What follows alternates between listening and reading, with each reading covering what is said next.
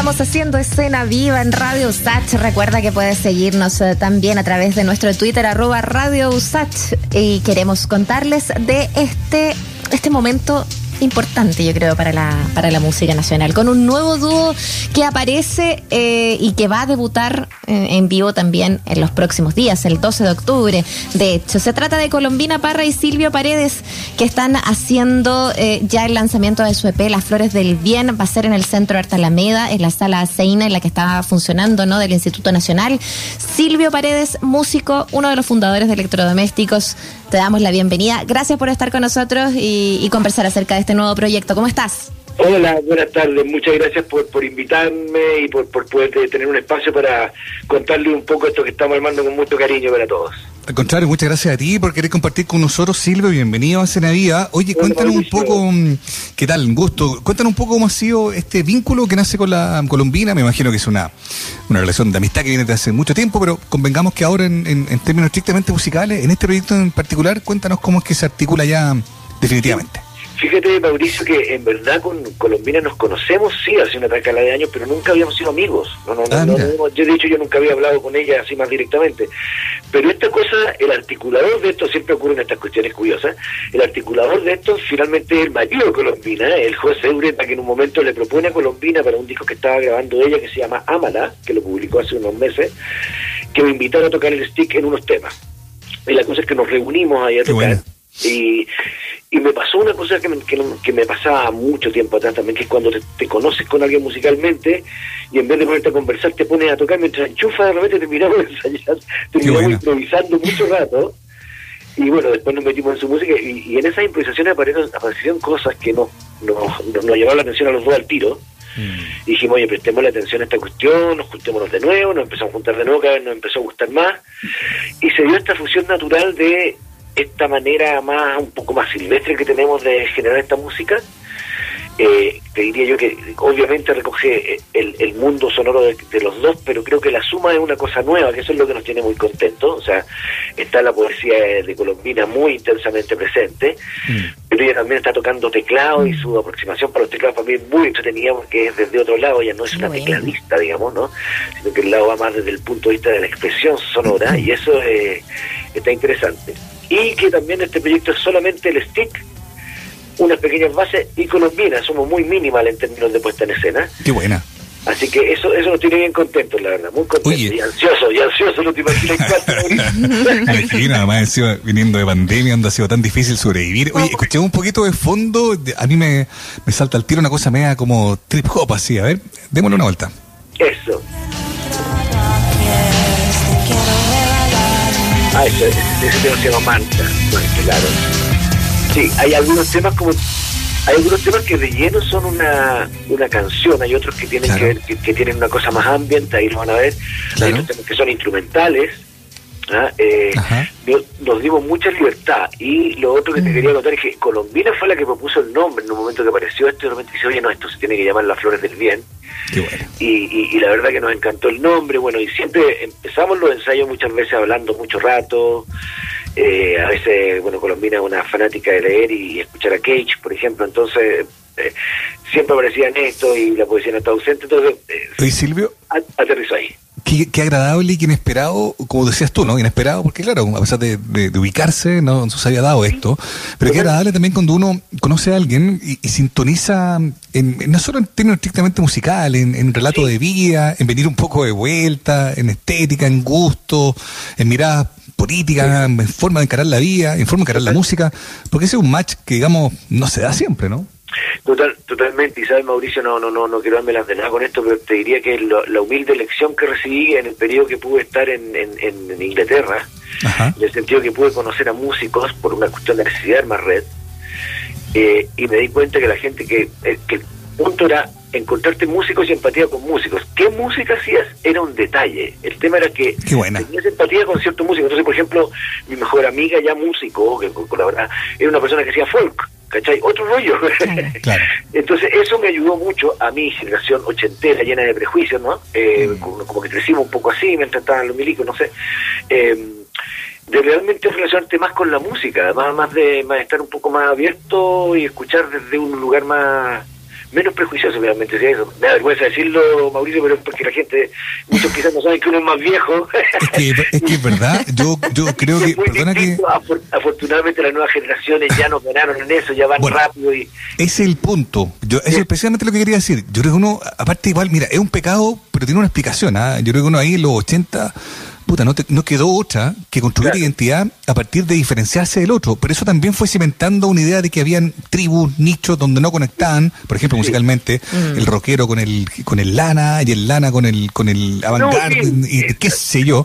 Pero ya los cabros mezclan, fusionan como la vida misma y es precioso que eso pase y uno, y uno también se da una, una gran lección de humildad respecto de cómo encarar la diferencia, ¿no? O sea, mira, yo resumiendo todo, te encuentro toda la razón en todo lo que acabas de decir y por eso mismo mi, resumen es viva la colaboración, es lo único que, que he aprendido y que estoy dedicado realmente a colaborar con cuanta persona me pida colaboración y tenga una un feeling más allá de preocuparme de qué onda, ¿no? Y, y, en este caso, que ya es más que una colaboración, es hagamos un proyecto juntos, eh, también eh, lo, lo que nos tiene tan loco es que sea una sorpresa para los dos, estamos muy enamorados de este proyecto. Oye, qué bueno. Que escucharlos así, ¿no? Como de, de verdad entusiasmados con cada, cada cosa que va apareciendo. Y uno ve, no sé, pues el arte del disco, eh, los nombres de las canciones. Hay una cosa ahí como, como, como, de dejar, como tú decías, dejarse llevar y, y, soltar sin ningún tipo de prejuicio. Qué difícil para alguien que, que sabe de, de, cómo se mueve la música acá también en nuestro país eh, ¿resulta ya difícil o resulta eh, necesario poder soltar como, no sé, otras cosas como tipo eh, lo que necesitas para, para poder llegar, para saltar al mercado, para saltar a las radios? ¿Qué es lo que te llama también la atención de este momento que estás viviendo musicalmente? Bueno, también eso, mira, bueno, hay, hay, varias cosas, Muriel. Una, una, una importante es que creo que nos pasó a muchos creadores en el sentido de todas las disciplinas, creo yo, que entre combatir la depre y esto del encierro nos vino mm. también una posibilidad de, por, esto mismo, porque uno muchas veces no estaba tan encerrado, tener mucho tiempo para, por lo menos lo que tuve que hacer yo, volcarme a crear como mono, o sea, como loco, me refiero mucho, eh, como una forma de, afirmarse, de aferrarse a la vida y no irse al chancho rollo, digamos, ¿no? Mm. Eh, eso por un lado y la música siempre tiene una cuestión preciosa ahí. Por otro mm. lado, me pasa, y, y, en relación a lo que te comentaba Mauricio, de estas nuevas generaciones, tengo la fortuna de tener mucho contacto con, gente bastante más joven que yo en términos musicales o artísticos. Quizás tiene que ver porque me interesan ciertos sonidos que de repente me doy cuenta que todos, no sé, tienen 15 años menos que yo por, por partida. Mm. Pero a qué me refiero? Que junto con eso y con ellos está lo que ustedes también bien conocen, que es este acceso a plataformas que que antes eran impensables. imagínate que yo empecé a hacer música y, antes diseñaba y todas esas cosas. Todavía no habían computadores personales, ¿cachai? No, no habían, esto ha pasado muy rápido. ¿cachai? En un momento los 80 no habían, llegaron esos primeros Mac cuadraditos, no sé si se acuerdan, chiquititos, ¿cachai? Y esta cosa ha sido un balazo del tiempo que ha pasado hasta que estamos con estos super celulares, con hiper pantalla y resoluciones y que, nos, y que podemos tener ahí un estudio casi móvil en el celu es impactante y eso redunda también en cierta autonomía eh, eh, eh no quiero irme de todo en verdad en esto, ¿ah? pero, pero, pero es lo que yo siento un poquitito, a nosotros nos da como cierta autonomía, digamos, para poder tener más herramientas que antes que no me queda otra de pasar por ciertos conductos nomás. Igual Silvio, un poco más el panizo. Qué buena que estés como reflexionando sobre eso hoy día, justo hoy día, que se cayó WhatsApp y se cayó Instagram. Digo, lo que quiero decir es como que he tenido como la sensación en la última hora de, de recordar como era el mambo antes, y el mambo antes era mm, sin, o sea, sin hablar con la gente en harto tiempo, había distancia, había más espacio para uno. Quiero decir, finalmente, más allá de la, de la herramienta, de los insumos, de la tecnología que son fascinantes, yo estoy de acuerdo con eso, claro, la música, la creación responde a un proceso que no tiene, que no depende de aquello. No sé si me explico bien, ¿no? Y no quiero romantizar el pasado, pero digo, ese fuego tiene que estar ahí, ya sea tengáis un computador o, dos palos en la mano, digamos, ¿no? E, Mauricio, que está acá es un tema clave, que es algo que conversamos mucho con Colombina. El otro día nos fuimos en una raya en la mañana, sí, porque estaba pegando el sol fuerte. Estábamos en la terraza del estudio René y de repente dijimos, oye, chica, si viniera una, tormenta solar de estas que predican así, o sea, de estas que, que, anuncian terrible y que se van a caer todos los sistemas y los satélites y, queda todo en blanco, en negro, digamos decíamos, bueno, la diferencia entre un artista o entre alguien que está trabajando en arte y alguien que quizás está basando su, solamente su trabajo expresivo a través de tecnología, va a ser en que el artista nunca se va a detener, pues, o sea, vaya, vaya a tener mm. dos piedras y un palito, y porque tú trabajas en el lenguaje y las ideas. Entonces, mm. eh, es, eh, lo único que lo puede parar es que no sigas vivo nomás, digamos. Entonces, eh, creo que es muy importante eso y que estas cosas como la de hoy, que dices tú y que citas, es interesante que inviten a eso, ¿ah? porque con la velocidad y la hiper, eh, como te y las herramientas hiperpoderosas que tenemos, muchas veces se pasa por alto, por esa misma velocidad productiva, la capacidad de reflexión del lenguaje involucrado mm. en el arte, ¿cachai? Si el arte también es conocimiento y esa cuestión no hay que olvidarse. Eso es súper importante lo que dice Silvio. Estamos conversando con Silvio Paredes, músico, uno de los fundadores de Electrodomésticos, y hoy día con este dúo junto a la Colombina Parra, que acaban de estrenar también este mm, este eh, debut en el fondo de con este P que se llama Las Flores del Bien, eh, y que van a, vamos a poder encontrar este 12 de octubre en la sala Seina, que está ocupando el Centro Arte Alameda en estos momentos. Dos funciones a las 7 a las 21 horas. Eh, esto por el tema de aforos, la idea de poder hacerlo también este mismo día doble concierto, Silvio. Eh, cuéntanos un poquito cómo lo prepararon.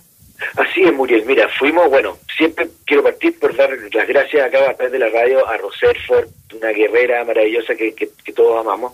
Grande Roser. siempre ha tenido su, su, espacio y su corazón cultural, por así decirlo, muy eh, disponible, abierto. Entonces, apenas le contamos este proyecto, la verdad que nos dijo vengan de inmediato, veamos cómo lo hacemos y estamos en una suerte de, de coproducción junto con la gente de la Sala Seina, también otros amores de, de personas increíbles. Entonces nos acogieron en ese espacio, pero la sala es maravillosa, tiene 200 butacas, pero por el tema de aforos podemos solamente tener 100 por función. O sea, o, iban a poder solo hacer 100. Entonces dijimos, mira, el esfuerzo de este concierto, la verdad, bien vale la pena que nos mandemos el doblete para que más gente lo pueda ver. Mm. Aparte que ese día vamos a vender unas pocas copias físicas que vamos a tener y poder firmar. Ah, qué buena. Entonces se hace como un poco el, el, devolverle la mano a los que van también ahí para que haya algo especial de vuelta mm. y la cosa presencial, ¿no? Totalmente. Y, bueno, y, la cosa, y, el concepto también en sí mismo tiene, tiene un poco una cosa media performática, pero ahí yo, prefiero, tengo que guardar algunas sorpresas, pues chiquillo, ¿ya? absolutamente, si lo saben. Oye, pero eso de lo performático, de, del, del dejar estar, del, del dejarte también inspirar por, por músicos y músicas eh, más jóvenes que tú comentabas, me encanta eso, eh, que, que en, la honestidad y en la tranquilidad también que, que, tú lo comentas. Eh, ¿Alguien más con, con que tú, tú pones atención eh, de lo que estás escuchando justamente de esa música nueva y que siento que se emparenta también con lo que estás haciendo ahora como más performático también con Colombina. Exacto. Mira, la verdad que la lista sería larga. Yo lo que podría decir como resumen que hoy en Chile se está haciendo una música buenísima en todos los niveles musicales. Estoy hablando desde trap hasta las cosas más experimentales, como que se está trabajando en serio, creo yo. Lo loco es que los contenidos se están generando una velocidad y, una solidez potente, pero la plataforma que lo recepciona, entiéndase lugares, escenarios, etcétera, está un poco al dedo todavía porque hay muy pocos lugares donde tocar todavía en la mm. región pese a que somos una enorme región metropolitana, los lugares para shows de, bandas están bastante restringidos, digamos, los clubes están enfocados más a otro, otro, enfoque de entretenimiento, entonces por ahí hay un tema. Pero eh, yo te diría que es un, momento musical eh, sorprendente y en, mi caso, en este en el caso de este disco, tengo la fortuna de que quien, eh, quien también es un cómplice fundamental, no solo por grabar, sino que por, estéticamente hablando, es René Rocco, una persona también joven, él dirige el, sello Tensa Records, que más encima recibió un Pulsar en música electrónica, el último, y, y, como digo que tiene esa mentalidad otra ¿ah? eh, mm. a mí me encanta porque me hacen darme cuenta que de repente soy así como el viejo medio medio mal genio para algunas cosas y, y pero ¿sabéis qué? déjame la situación de esta gente joven es más ponderada más como cálmate tenemos que hacer esto aquí. Y, oh, fantástico, te juro que yo lo amo, lo amo. Silvia, pero van a envejecer también, porque hagamos hagamos memoria. Tú, con los electrodomésticos, me quedo dando vuelta en la cosa de, la, de los apoyos visuales, de la cosa performática. Era, era lo que ustedes hacían a mediados de los 80, sí. puta en Espacio Cal, Teatro Moneda, Matucana, digo, claro, con otro herramienta, con otra, con, herramientas, digo, con otras, eh, con, más precariedad técnica, evidentemente, ¿no? Pero, pero esa, esa vocación, esa convicción, esa idea de, de, que la música no es solo música, tiene otros elementos, y algo que ha estado presente en el relato tuyo desde, el comienzo, ¿no? Sí, bueno, es que ahí está mi, mi, mi lo que me queda también de de, de, mi paso por Bellas Artes. Yo acuérdate que yo, yo estando en el colegio quería estudiar Bellas Artes, era lo único que quería hacer. Lo que pasa es que después que estando en Bellas Artes y bueno, habiendo sido parte de una miembro de una familia, hijo de un melómano, digamos, escuché música toda la vida, mm.